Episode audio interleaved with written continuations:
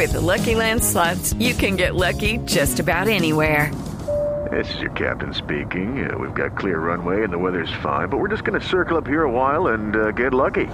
No, no, nothing like that. It's just these cash prizes add up quick. So I suggest you sit back, keep your tray table upright, and start getting lucky.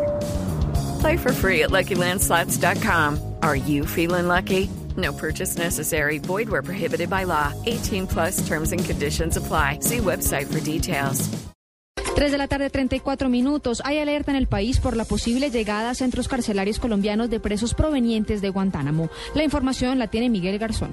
Colombia y Brasil podrían acoger a presos de la cárcel de Guantánamo en Cuba, según publicó hoy el semanario uruguayo Búsqueda, quien no informó quiénes son sus fuentes. Por su parte, la secretaria de Estado adjunta para Asuntos del Hemisferio Occidental de Estados Unidos, Roberta Jacobson, confirmó que su gobierno mantiene contactos con muchos países sobre la posible acogida de presos de Guantánamo, pero no confirmó que Colombia fuera uno de ellos. Así Colombia y Brasil se sumarían a Uruguay, el único país del continente que ya confirmó que acogerá como refugiados a cinco presos de este penal. Miguel Garzón, Blue Radio.